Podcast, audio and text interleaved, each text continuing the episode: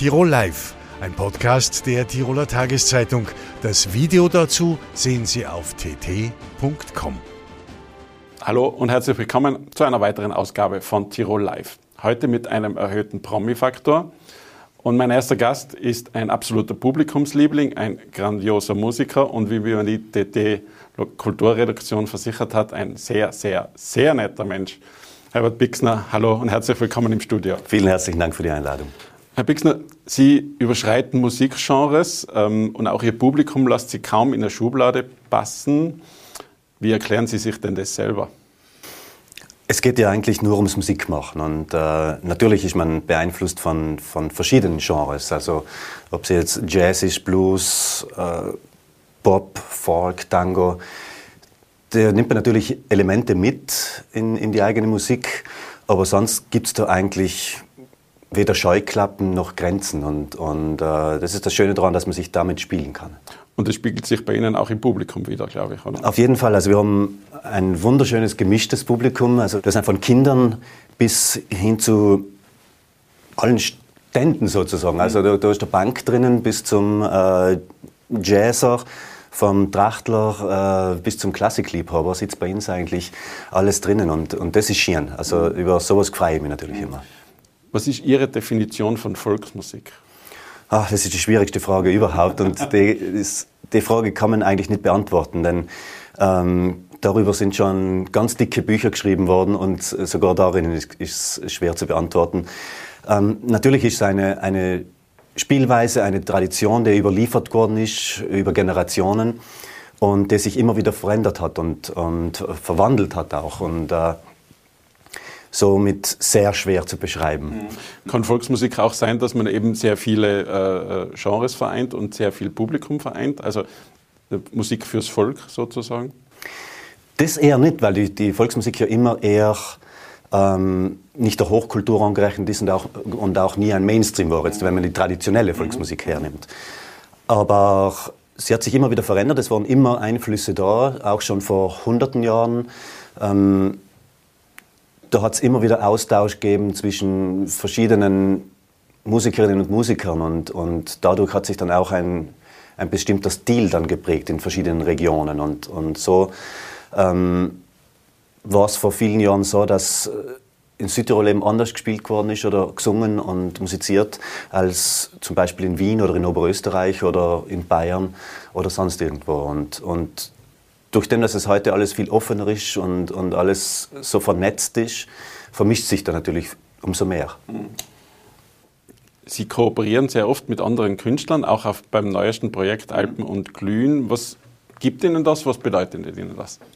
Ähm, erstens ist es äh, für uns selber eine große Bereicherung, mit, mit anderen Musikern und Musikerinnen zu spielen, weil man da wieder sehr viel Input kriegt und ähm, und es ist immer wieder spannend, äh, etwas auszuprobieren, gerade mit äh, Leuten zu spielen, die eine Besetzung dann zusammen kreieren, die jetzt nicht alltäglich ist. Eine Rockband zusammenstellen mit Schlagzeug, Bass, äh, E-Gitarre und, und, und Gesang, das ist leicht. Also Relativ leicht vielleicht. Ja, aber jedenfalls weiß man, wie das funktioniert.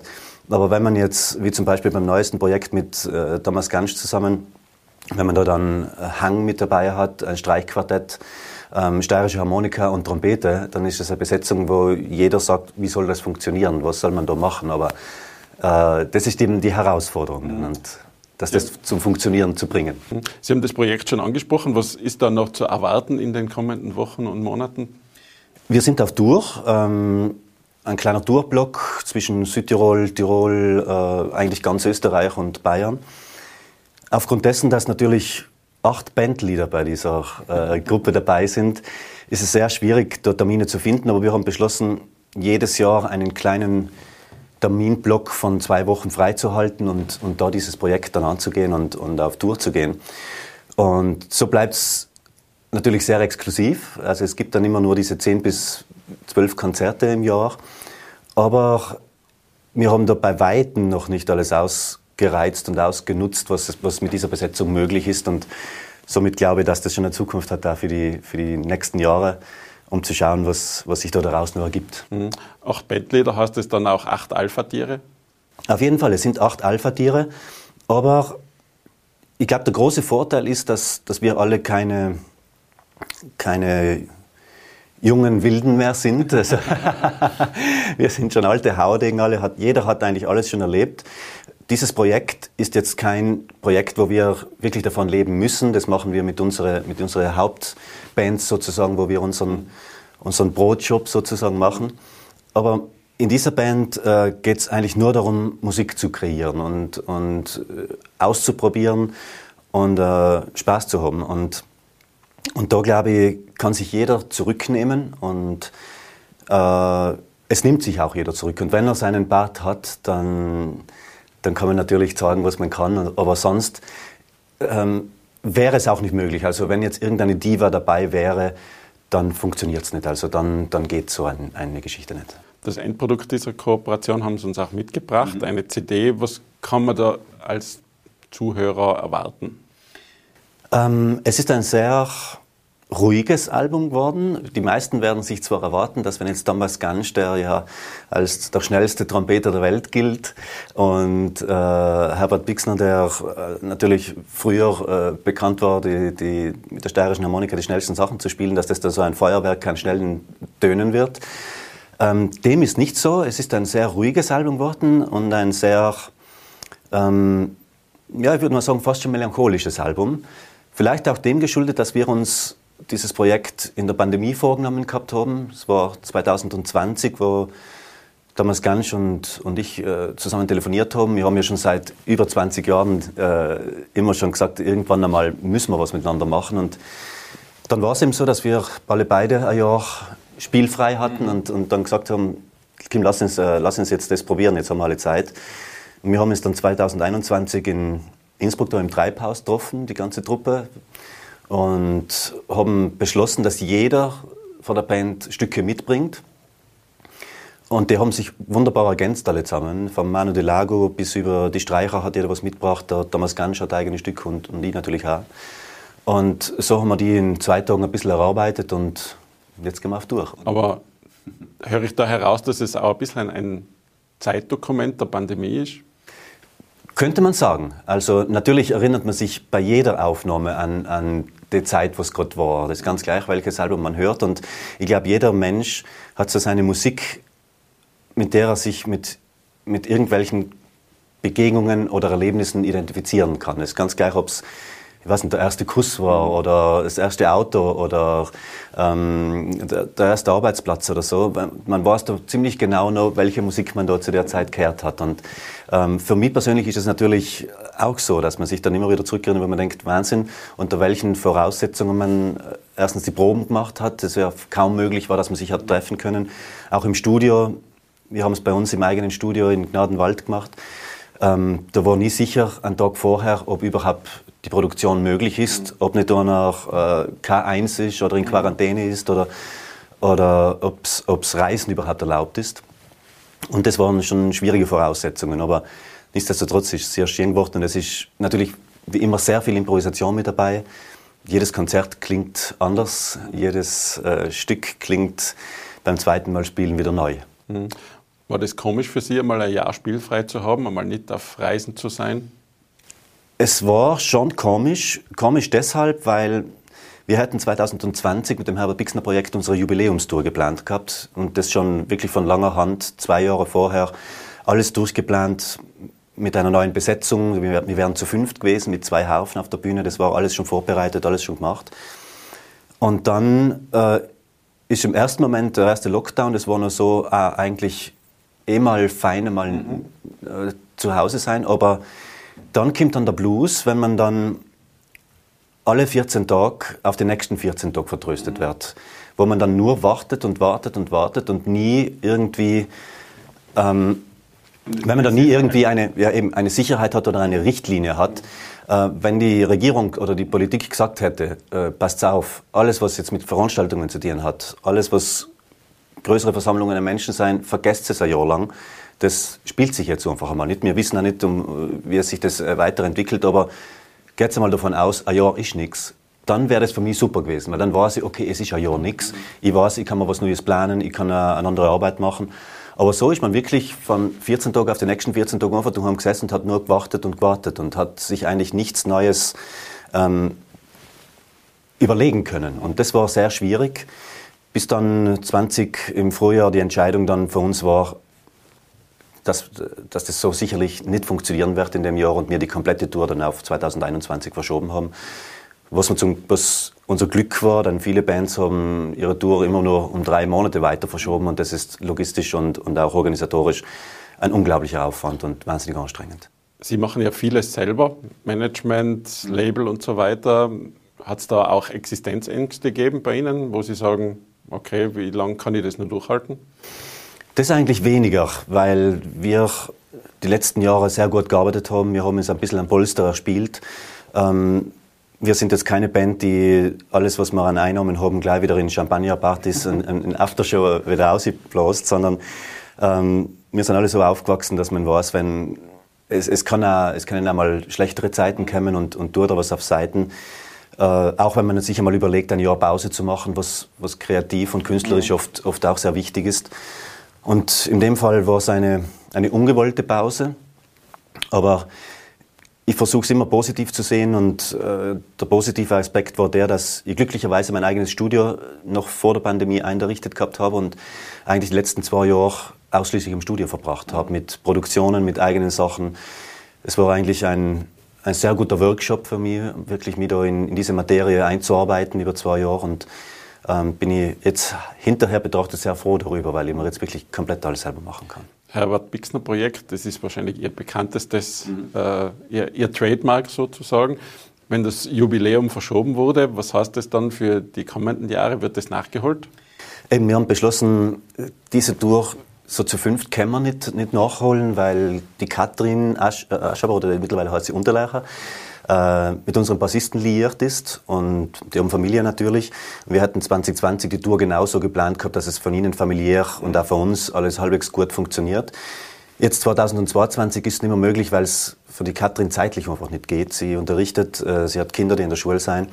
Und so haben wir gesagt, vielleicht klappt es 2025, da haben wir dann das 20-Jährige.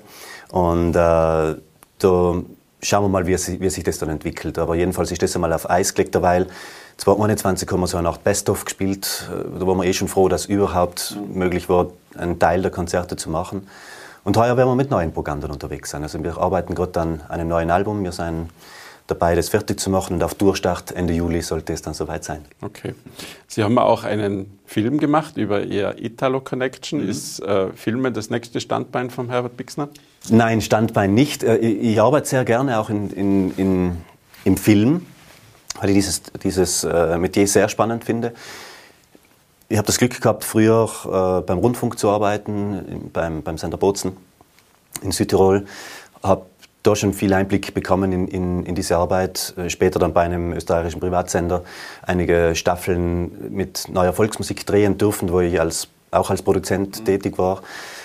Und die letzten Filme waren eigentlich auch so so kurzfristige Entscheidungen. Eben der Film mit der Italo Connection, ein Bandprojekt, das es auch relativ kurz erst gibt, seit 2018. Entstanden über das Chirgar Jazz Festival, die damals ein exklusives Konzert wollten. Und so habe ich diese Band zusammengestellt und nach dem Konzert haben wir entschieden, das muss weitergehen. Also das wäre schade, wenn wir das jetzt nur für ein Konzert machen täten. Und das Jahr darauf ist dann Christoph Franceschini mitgefahren, die, die, komplette Tour mit Mauro Bodini zusammen an der Kamera. Und da haben wir einen, eigentlich einen recht coolen Roadmovie draus gemacht. Und äh, es ist immer wieder sehr nett anzuschauen und äh, natürlich auch ein kleines Zeitdokument. Und 2021 haben wir dann äh, das Album produziert zusammen mit dem Tonkünstlerorchester, das auch zwei Wochen vorher entstanden ist, diese Idee, einen Film darüber zu drehen, über das oder eigentlich das Konzert filmisch aufzuzeichnen weil wir zwei Konzerte geplant gehabt hätten im, im Musikverein in, in, Wien und in, im Festspielhaus St. Pölten. Und es ist zwei Wochen vorher natürlich verschoben worden, um zwei Jahre später. Und dann war die Entscheidung zusammen mit dem Orchester, wenn wir jetzt eh schon alle Zeit haben und eh schon alle da sein, warum nutzen wir nicht die Zeit, das, das, diese Gelegenheit haben wir nie wieder, wenn es wieder normal losgeht, dass wir mal drei Tage Zeit haben, ähm, das aufzuzeichnen. Und da waren wir in St. Pölten und haben eigentlich das komplette Programm Symphonic Alps als Film aufgezeichnet, als Konzertfilm und natürlich als Studioalbum unter Anführungszeichen, weil es sich natürlich angeboten hat. Jetzt war sehr viel Zeit im Studio. Wie mhm. ist es jetzt wieder auf der Bühne zu sein? Kulturevents fehlt oft noch das Publikum. Bei Ihnen ist es nicht ganz so. Dafür ist die Fangemeinde von Herbert Bixner zu groß. Aber ähm, wie ist es wieder auf der Bühne zu stehen und ähm, Gas zu geben? Äh, man ist ein Bühnenmensch und, und äh, äh, dieses Adrenalin ist, ist äh, fast wie eine Droge und äh, da hat man schon Entzugserscheinungen, wenn man mal zwei Jahre nicht auf der Bühne ist. Man freut sich, man, man bereitet ja lange vorher alles vor und, und, so, und auf diesen Tag X von einem Tourstart hin, da, da steigt dann natürlich das Adrenalin von, von einem Tag auf den nächsten, bis es dann endlich losgeht.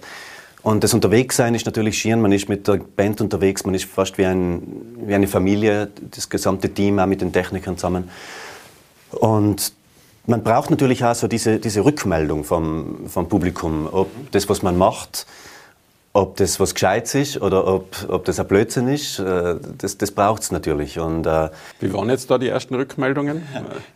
Durchwegs positiv. Also gerade auch mit, mit dem letzten Konzert, was wir gespielt haben, mit, mit Gansch äh, und, und äh, Delago, Kranzelbinder, Radio String Quartett, ähm, die Leute freuen sich natürlich wieder und äh, freuen sich auch wieder mal so, gerade in Zeiten wie diesen, wo in Europa Krieg ist und die Pandemie immer noch nicht ganz vorbei ist. Mhm ähm, um einfach mal für zwei, drei Stunden die Welt ein bisschen auszublenden. Und, und das, glaube ich, ist auch unsere, unsere Aufgabe als, als Künstler, äh, das, das zu ermöglichen. Und, und so ähm, ist natürlich jetzt, zwei Jahre nachdem nicht gespielt worden ist, weil man es schon zigmal verschoben hat, relativ schwierig, auch fürs Publikum. Die meisten haben nur zehn Tickets in der Schublade, die sie schon 2019 gekauft haben.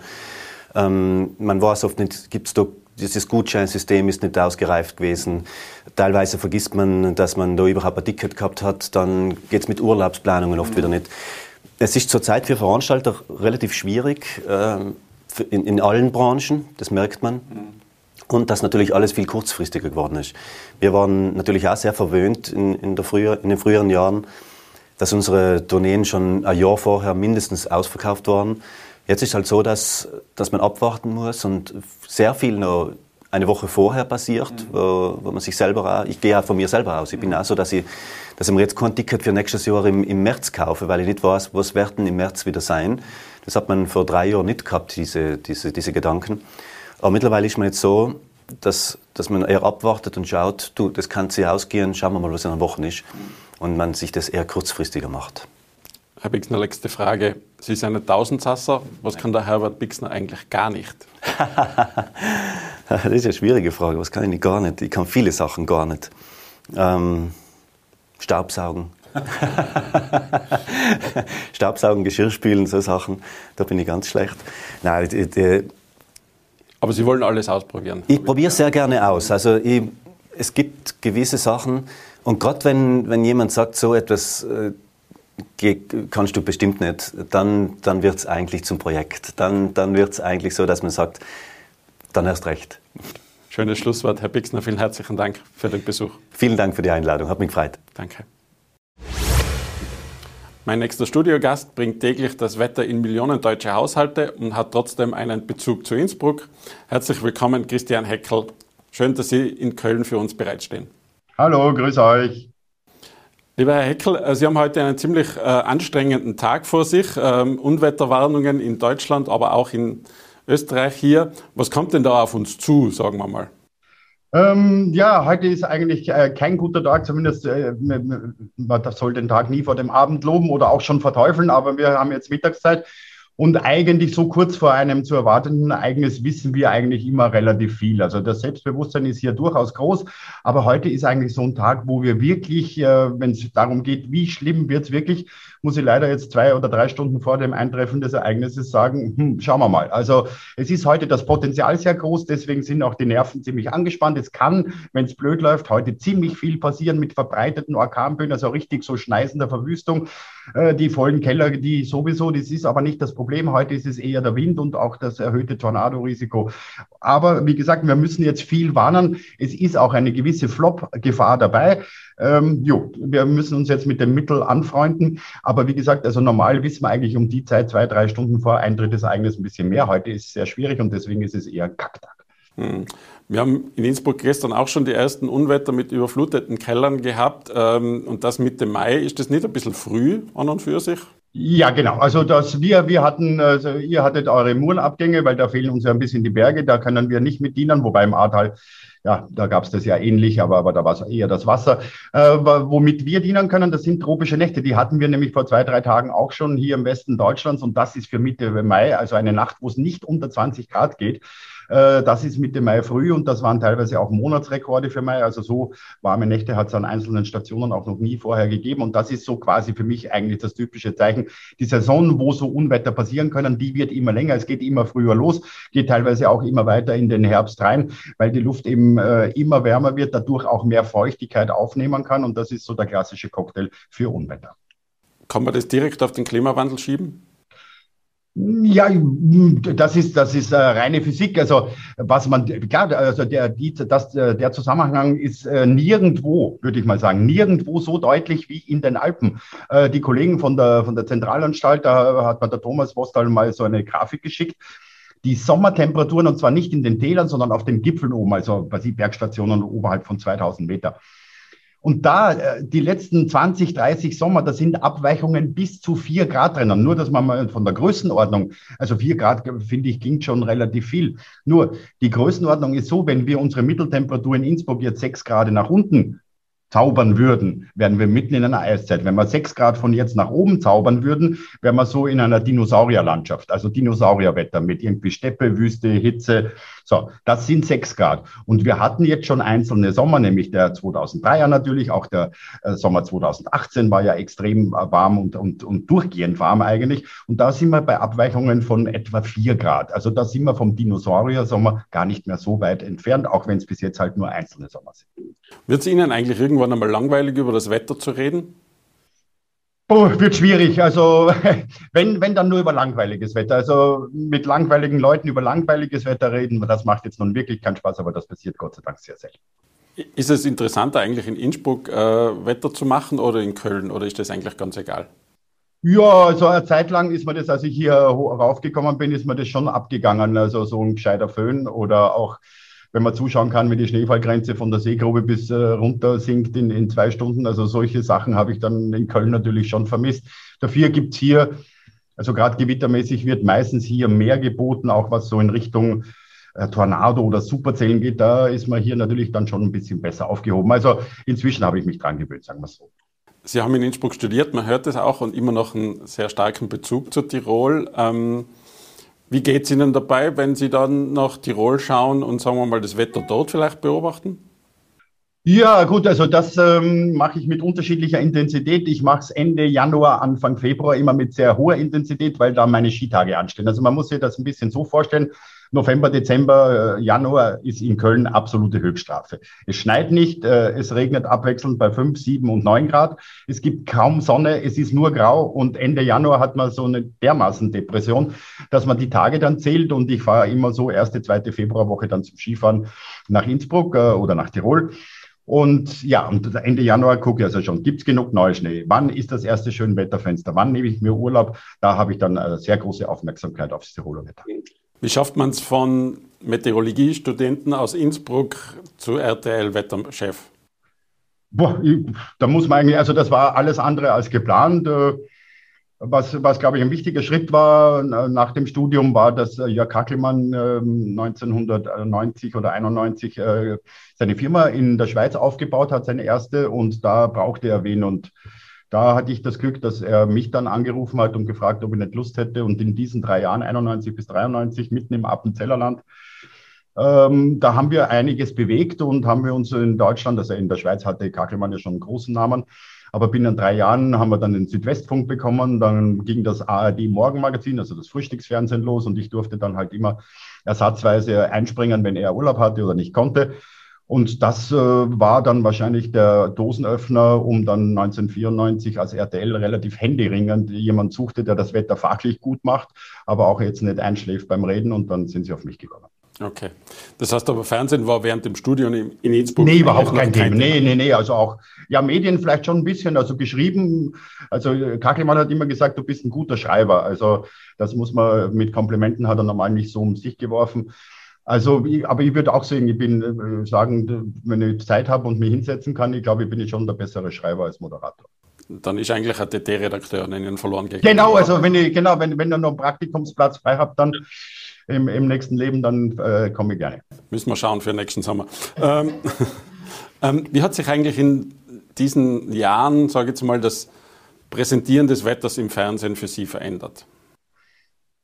Das Präsentieren eigentlich gar nicht. Wir, also ja gut, damals 1994, als ich hier angefangen habe und so die ersten zwei, drei Jahre, da hat man sich ja dann äh, was aufgebaut und, und auch einen Stil erarbeitet, wie man es denn gerne präsentiert. Also schon informativ, aber wenn das Wetter mal langweilig ist, dann durchaus auch amüsant, äh, lustig, mal auch albern. Also man hatte die ganze Bandbreite, konnte ich ausreizen, die Freiheiten hatte ich immer. Und sagen wir mal so, das kam sicher die ersten fünf bis zehn Jahre extrem frisch daher im Vergleich zur ARD oder ZDF. Das glaube ich schon, dass man das sagen kann. Inzwischen ist halt die Frische jetzt auch, sage ich mal so, ganz leicht in die Jahre gekommen. Also es kann dann irgendein in ein paar Jahren nochmal einer kommen, der wieder mal eine ganz andere Idee hat. Das würde dem Wetter, glaube ich, so generell, also nicht nur dem RTL-Wetter, sondern generell dem deutschen oder österreichischen Wetter auch mal gut tun. Denn es ist ehrlicherweise alles ziemlich eingefahren. So dieser YouTube-Star, den gibt es eigentlich, ob jetzt Schminke, Sport, überall gibt es einen, der da irgendwie Furore macht. Nur beim Wetter sehe ich eigentlich keinen. Also es wird langsam Zeit, ihr Jungen, strengt euch ein bisschen an und macht das. Wir sehen Sie auf RTL mittlerweile auch immer beim Klima-Update. Ist es Ihnen wichtig, da etwas zu bewegen? Ja, auf alle Fälle. Also ähm, ich muss ja ganz ehrlich sagen, ich bin jetzt vor 15 oder 20 Jahren auch nicht mit der Greenpeace-Fahne vorne weggelaufen, was das betrifft. Also, also ich würde mir jetzt nicht als Bremser, aber ich habe mich halt schon immer an die Daten gehalten und äh, es hat halt schon eine Zeit gedauert, bis es die Daten dann auch hergegeben haben und, und auch von meiner Beobachtung her Zuerst waren es die, die, die in den Sommer, in den 90er Jahren schon erste so Sommer, wo es kaum noch mehr runtergeschneit hat. Das habe ich so mehr in Tirol so beobachtet. Dann kam man, 2003 müssen wir jetzt nicht drüber reden, Jahrhundertsommer. So, und, und kaum haben wir den Jahrhundertsommer, dann kam 2006 dieser extreme Juli, als in Deutschland das äh, Fußball-WM war. Dann kam, ich weiß, ich kann es ja gar nicht alle aufzählen, 15. Äh, und für mich das mit einschneidendste Ereignis war das Jahr 2018, als hier in Köln da hat es so also wochenlang nicht geregnet. Im August, also nicht nur mein Rasen war braun, das macht er schon einmal öfter, aber ich hatte kaum noch einen Busch, der grün war im Garten. Ganze Bäume. Wenn man ins Bergische Land, ins Sauerland, in die Eifel gefahren ist, Fußballfelder groß, waren die, die, die ganzen Nadelbäume weg. Also da, spätestens da, das war so ein außergewöhnliches Ereignis im Punkto Dürre und, und dann 2019 Hitze. Drei Tage in Köln am Stück mit 40 Grad. Wenn man das vor 25 Jahren einer gesagt hätte, hätte ich gesagt, du hast einen Vollvogel. Das hätte ich nicht für möglich gehalten. Und äh, jetzt muss man mit der Realität äh, leben, ins Auge schauen.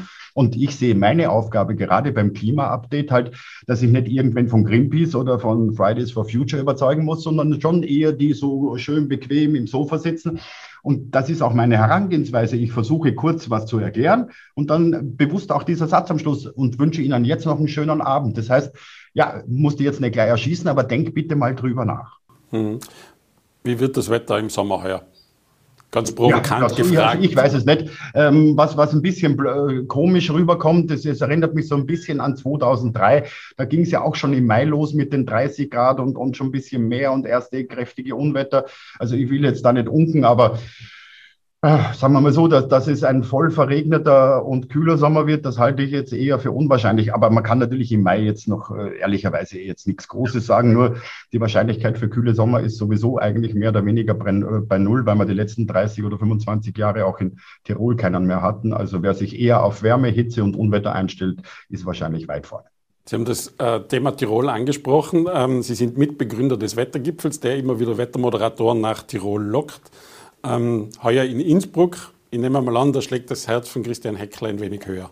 Ja, klar, da habe ich dann absoluten Heimvorteil. Also so ein bisschen Heimvorteil fühle ich mich, selbst, selbst als Niederösterreicher habe ich ja in Tirol dann immer schon, wenn, wenn dann die ganzen, die ganzen äh, Preußen daherkommen und, und da kommen ja auch Skandinavier, Engländer, kommen ja aus aller Herren Länder, die Schweizer natürlich ein paar da habe ich schon ein bisschen Heimvorteil. In Innsbruck habe ich natürlich dann sehr starken Heimvorteil. Wir werden mal schauen, ob wir den dieses Jahr ausspielen können. Ich freue mich auf alle Fälle sehr. Dann kann ich endlich mal Wetter entweder vom Kofel oder von der Seegrube machen.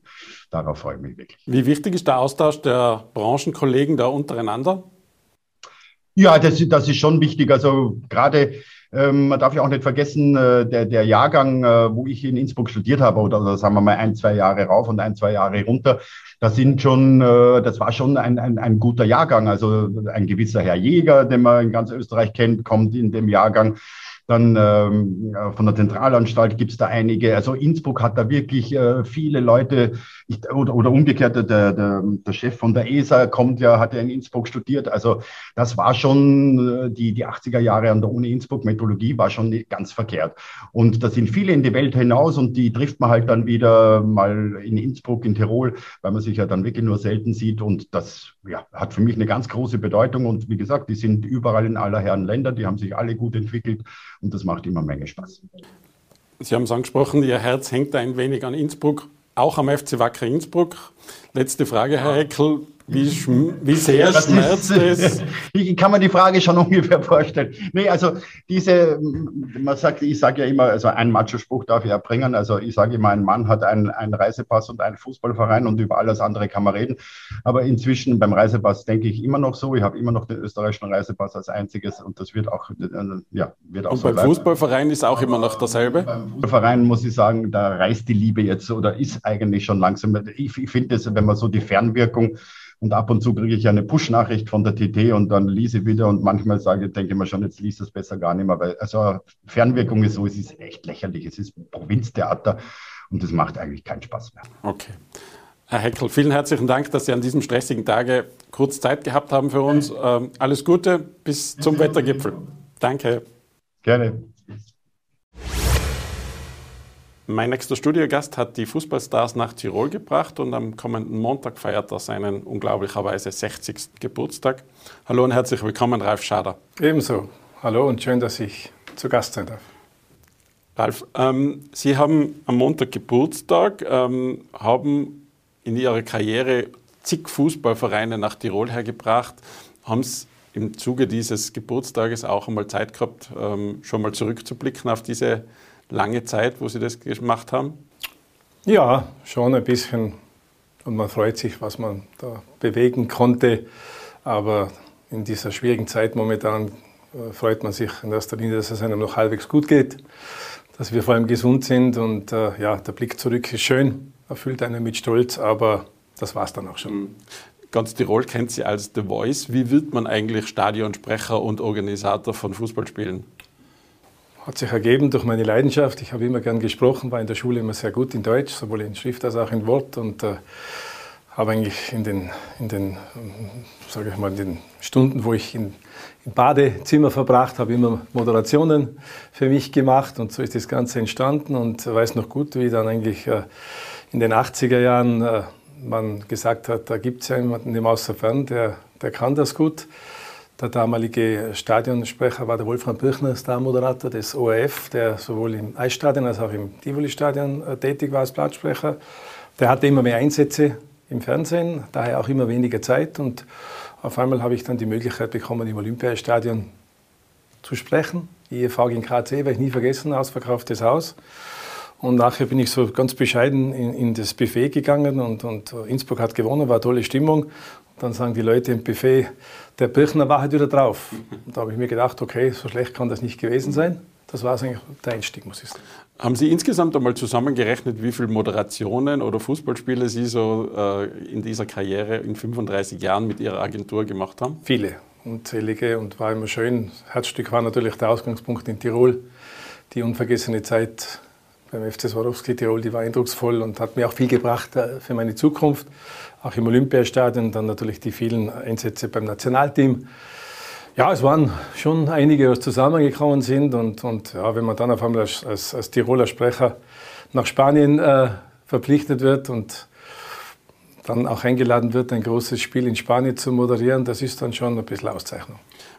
Wir haben im Vorgespräch äh, darüber geredet, Sie haben unzählige Anekdoten. Was haben Sie ganz persönliches Highlight in dieser Karriere als Organisator, wo Sie sagen, das ist mir am allermeisten in Erinnerung geblieben? könnte ich eigentlich gar nicht sagen. Es war alles schön. Mhm. War alles von Herzen und war alles schön. Mhm. Sie haben Top-Mannschaften wie Arsenal London damals mit Arsene Wenger äh, nach Österreich hergebracht, gelten so ein wenig als Erfinder des rundum sorglos Trainingslagers für äh, Fußballvereine, die im Gegenzug dann Werbung für eine Region machen. Wie hat sich das ergeben damals? Hat sich eigentlich ergeben, muss ich sagen, aus einer Freundschaft heraus. Äh, ein guter Freund von mir, ehemaliger äh, Wacker Innsbruck-Star, auch der Buffy Edmeier, hat einen Freund gehabt in Mallorca und der hat ihn angesprochen. Die Inselmannschaft sucht ein Trainingslager in den Bergen. Buffy hat dann meinen Kontakt gegeben und äh, die haben sich dann bei mir gemeldet. Und Mallorca war damals eine Top-Adresse im spanischen Fußball, äh, waren wirklich gut bestückt mit, mit Topstars. Und die sind dann gekommen und, und haben da ein Trainingslager gemacht in Kössen. Und das war eigentlich so der Auslöser. Und dann hat sich die deutsche Bundesliga gemeldet. Damals weiß ich noch gut, Ralf Rangnick, jetzt der neue Nationaltrainer, damals 1999 äh, Trainer des VfB Stuttgart, ruft an und sagt, Ralf, äh, mach uns was. Und, und Werner Loran mit 60 München, das waren eigentlich so meine ersten drei Trainingslager. Mhm. Real Mallorca, 60 München und der VfB Stuttgart. Und dann hat sich eigentlich die Lawine gelöst, weil die Leute eben gesagt haben, wie Sie schon angesprochen haben, meine Domäne war ein Rundum-Trainingslager, ein Sorglos-Trainingslager, wo wirklich alles passt. Und das ist mir eindrucksvoll gelungen und ja, bis eigentlich zur Spitze. Englands Double-Gewinner Arsenal, weiß ich noch gut, wie die in Innsbruck eingeflogen sind. Da haben schon manche mit der Zunge geschnalzt. Mhm. Die Bildzeitung hat sie mal als Mr. Trainingslager bezeichnet, fast ein Ritterschlag, würde ich fast sagen. Da wurde auch darüber gesprochen, dass da sämtliche Wünsche erfüllt werden, von der neuen Matratze für den Star bis zum verschiedenen Essen. Ist Ihnen da irgendwas in Erinnerung geblieben, eine Anekdote, wo es einmal ganz schwierig war? Oder? Ja, Gibt es viele Wünsche, das weiß man ja mittlerweile. Die Stars haben eigentlich ihre Sonderwünsche und die versucht man einfach äh, umzusetzen. Und mein, mein Sprichwort war immer, geht nicht, gibt es nicht. Mhm. Das hat mir natürlich sehr viel geholfen. Und eben diese Auszeichnung, wie Sie sagen, für die deutsche Bild ist daher zustande gekommen, dass ich unter anderem eben auch mit den ganz schwierigen Typen dieses Geschäfts, wie zum Beispiel der Werner Loran damals war von mhm. 60 München oder speziell der anerkannte Magier Felix Magath, Erfolgstrainer Stuttgart, Bayern München, VfL Wolfsburg, ja, denen konnte ich einfach alles perfekt organisieren und da hat mich die deutsche Bildzeitung angerufen, wie ich es schaffe, einen Felix Magath zufriedenzustellen. So also quasi unter dem Motto, dem ist ja gar nichts recht. Oder? Und äh, weiß noch gut, er wurde dann 50 Jahre alt. Wir waren in Going am Wilden Kaiser und dann habe ich ihm so noch nebenbei unter dem Motto Soglos Trainingslager, habe ich ihm seinen 50. Geburtstag organisiert am Wilden Kaiser ist sein 50 erleuchtet. Um 12 Uhr Mitternacht, weiß ich noch gut, der damalige Bürgermeister von Going hat gesagt, Ralf, äh, unsere Musikkapelle ist noch für niemanden ausgerückt und 12 Uhr in der Nacht ist ums Hotel herum die Musikkapelle Going aufmarschiert und äh, ein Feuerwerk ist erstrahlt und ganz Deutschland hat berichtet, Startrainer Magath feiert am Fuße des Wilden Kaisers seinen 50er. Ja gut, das war dann schon Tourismuswerbung der Extraklasse und ich habe gemerkt, privat dem Menschen Magath hat das unglaublich gefallen und ich habe ihn vor kurzem getroffen. Dann hat er gesagt, Herr Schader, das werde ich Ihnen nie vergessen. Das war einer meiner schönsten Tage, beim Trainingslager meinen Geburtstag zu feiern. So habe ich versucht, immer die Pakete zu schnüren, auch die Leute zufriedenzustellen. Sehr schöne Geschichte, wie Sie da erzählen. Was ist eigentlich der größte Prominente, den Sie in, Ihrer, äh, in Ihrem Telefonbuch haben? Wer ist der größte Ach, Star? Ich pflege einfach mit, mit sehr vielen Freundschaft und und der Ausgangspunkt war einfach der, dass äh, auch viele gemerkt haben, es muss nicht immer die Arbeit sein, die einen zusammenbringt, sondern die Freundschaft bleibt. Und ich habe mit vielen dieser Spitzentrainer äh, nach wie vor besten Kontakt und man tauscht sich aus und auch eben durch meine Arbeit mit den Legenden kommt man immer wieder zusammen und äh, ja, ich möchte, denke da kann ich jetzt auf- und abwerten. Sicherlich war es eindrucksvoll, einen Ronaldinho kennenzulernen. Passiert einem auch nicht jeden Tag. Äh, aber für mich eine sehr beeindruckende Persönlichkeit war Arsene Wenger, ein unglaublich toller Mensch äh, auf hohem Niveau, der mir das Gefühl gegeben hat, einfach das, was ich mache, schätzt er sehr. Und darum durfte ich auch einige Male mit ihm arbeiten und pflege mit ihm auch nach wie vor Kontakt. Er ist bei der FIFA jetzt eine sehr hohe Persönlichkeit und er hat durchklingen lassen, dass ich äh, zur Fußball-WM kommen darf. Also das sind dann schon Sachen, die wichtig sind. Äh, weil die Zusammenarbeit ist doch schon einige Jahre her, mhm. aber die Freundschaft ist geblieben. Mhm.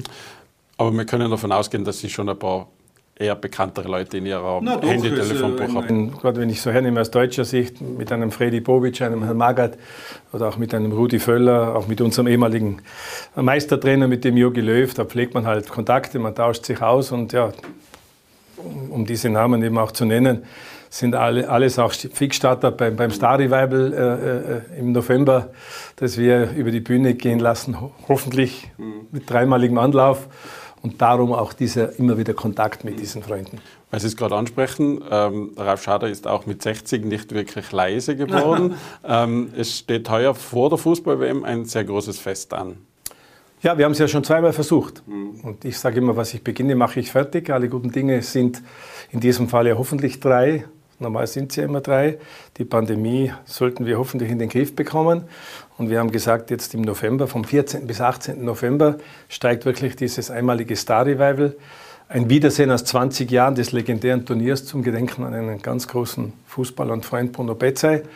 Und da gibt es ein Wiedersehen mit einer unglaublichen Anzahl von großen Namen des nationalen und internationalen Fußballs. Äh, allein erfüllt es mich mit Stolz, die Legendenmannschaft des FC Bayern München in Tirol zu haben, mit einem Giovanni Elber, Klaus Augenthaler, Lothar Matthäus. Also ja, schon allein diese Namen garantieren für feinstes Fußballunterhaltungsniveau.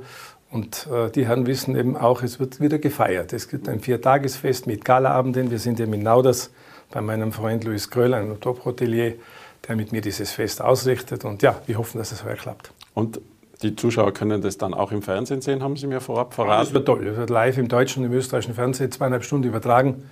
Das haben sich jetzt schon mehrere Journalisten angekündigt. Also es wird sicherlich zum, zum Jahresende für Tirol ein ganz tolles Image da, daraus entstehen, weil wir haben bis jetzt Fußballer aus über zehn Nationen, die zugesagt haben zu kommen. Mhm.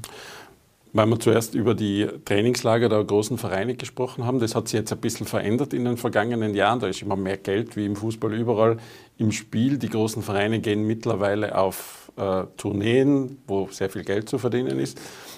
Hat es das für Sie dann auch schwerer gemacht, ähm, Vereine herzuholen? Hm, ja, dann eigentlich nicht mehr, weil äh, ich habe mich ja dann in dieser Zeit ein bisschen zurückgezogen. Ich mache jetzt in Sachen Trainingslager nicht mehr so viel aus, aus privatem Anlass mhm. äh, wollte ich einfach auch äh, kürzer treten und äh, es hat mir auch gut getan, ein bisschen Abstand zu nehmen. Und ich sage, ich habe eigentlich diese, diesen Wechsel gar nicht mehr so für mich verarbeiten müssen, weil es einfach jetzt ein bisschen andere Zeit ist. Also wie ich das gemacht habe, war der Ansprechpartner der Trainer selber. Mhm. Das gibt es heute nicht mehr. Ich weiß noch gut gerade, weil wir gesprochen haben. Ein Felix Magath ist ins Auto gesessen, der damals Stuttgart-Trainer war und sagt, Herr Schade, ich komme zu Ihnen. Kommt nach Going, ich zeige ihm den Fußballplatz, wir besichtigen das Hotel. Er sagt, passt, gibt mir die Hand und sagt, ich komme vom Sohn zu Filten bis zum Sohn zu Filten. Wie gesagt, Herr Magath, müssen wir da nichts aufschreiben. Ja, das kommt dann schon noch. Das kann man sich heute nicht mehr vorstellen. Also die Trainer selber haben mit mir die Trainingslager abgeschlossen. Auch ein Arsene Wenger damals. Mhm ein, ein Bruno Labbadia, um noch einige zu nennen. Also das war einfach ein bisschen so auf die Art Freundschaft, weil man gewusst hat, man kann sich gegenseitig vertrauen. Jetzt haben die Trainer zum Teil gar nichts mehr zu sagen bei den Trainingslagern, geht nur noch über Agenturen und meistens eben dann auch über die Situation der wirtschaftlichen. Das heißt, Sie haben nur die goldene Zeit? Ich muss sagen, ich habe überhaupt in meinem Beruf eine goldene Zeit erlebt. Mhm. Und das weiß ich auch sehr zu schätzen, weil die Zeiten, die jetzt sind, sind nicht sehr einfach. Und ja, mein größter Wunsch zum Geburtstag ist eigentlich wahrscheinlich für viele andere Menschen auch, dass der Krieg sich schön langsam wieder normalisiert, dass eigentlich aufhört, weil sonst, glaube ich, blicken wir einer schwierigen Zeit entgegen. Den Wunsch können wir uns wohl alle anschließen. Gibt es sowas wie einen Lieblingsfußballspieler von jemandem, der ganz viele Fußballspiele organisiert oder gesehen hat?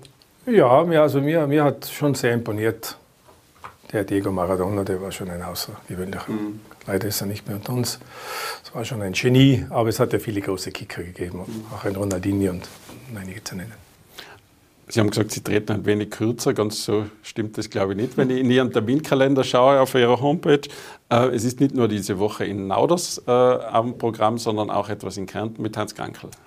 Ja, ich bin jetzt eigentlich schon einige Jahre in Kärnten und habe mich doch eben ein bisschen zurückgezogen und die Kärntner Medien kennen mich alle und viele Freunde auch vom Sport. Ich bin ja, wo ich jetzt wohne, in Seeboden am Millstätter See, umgeben von Olympiasiegern, wie ich es früher nur von Tirol gewohnt war. In, in Millstadt äh, gibt es die Anna Gasser, in Seeboden den Thomas Morgenstern, äh, nicht unweit entfernt von uns, äh, den Fritz Strobl, also alles Olympiasieger des Sports. Und äh, ja, die haben sich alle gewundert, wieso ich eigentlich so defensiv agiere und äh, haben zu mir gesagt, Ralf, wieso hast du nur in Tirol die großen Feste auf Lager und hat sich durch Zufall jetzt dieses tolle Konzert ergeben mit dem Hans Krankel, der noch nie in Kärnten aufgetreten ist und der hat eine zweite Liebe, das ist die Singerei. Und da gibt es in Wien eine ganz bekannte Band, Monty Beton, eine Kultband mehr oder weniger. Und jetzt haben wir die große Kärntenpremiere am 30. Juli am Wörthersee, der voll sein wird mit Wienern.